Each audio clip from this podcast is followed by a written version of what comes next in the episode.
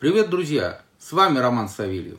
И сегодня я хочу разобрать вместе с вами вопрос, что такое магия. Итак, магия. Много людей высказывалось на этот счет, и я не исключение. Магии как таковой не существует. Начну вот с такого заявления. Существует тот непознанный мир, и те законы, которые пока неведомы современной и традиционной науке. Это не значит, что их нет. Просто нет той доказательной базы, на которую опирается современная наука. На самом деле, если мы будем говорить о магии, то, безусловно, нам придется коснуться еще одного такого термина, как эзотерика, э, которая также не имеет якобы места в традиционной науке и в традиционном научном подходе. Но вот в чем нюанс. Что дословно обозначает эзотеризм? Эзотеризм означает познание окружающего мира через познание своего внутреннего мира. В отличие от другого термина экзотеризм. Познание себя через познание окружающего мира. То есть это две стороны одной медали. Наука, она исследует окружающий мир, чтобы потом, наконец, докопаться вот до состояния атома там и разобраться, там, допустим, в генетике еще в каких-то тонких моментах и понять, кто же мы такие, из чего мы вообще созданы, почему мы так поступаем.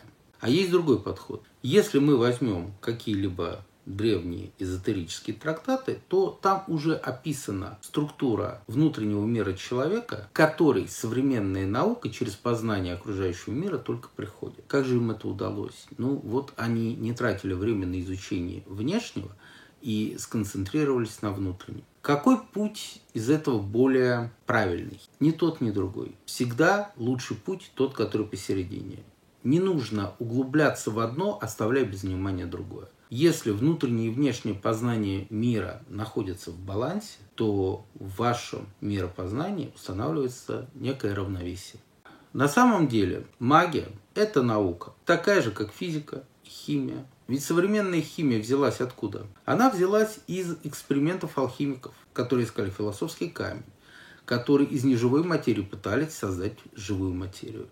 И благодаря их исследованиям они сделали много чудесных открытий. И именно людей, которые занимались магией. И вначале появилась астрология, а потом уже появилась астрономия. И вся современная наука исходит из магических практик тех или иных. Поэтому отдельной такой величины или отдельной такой дисциплины, как магия, не существует. Магией пронизано все. И все берет свое начало из магического. Каждый называет это просто по-своему. Если немножечко исследовать эту тему, самостоятельно даже каждому, я думаю, что вы быстро придете к подобному же умозаключению. Удачи вам в изучении магических практик.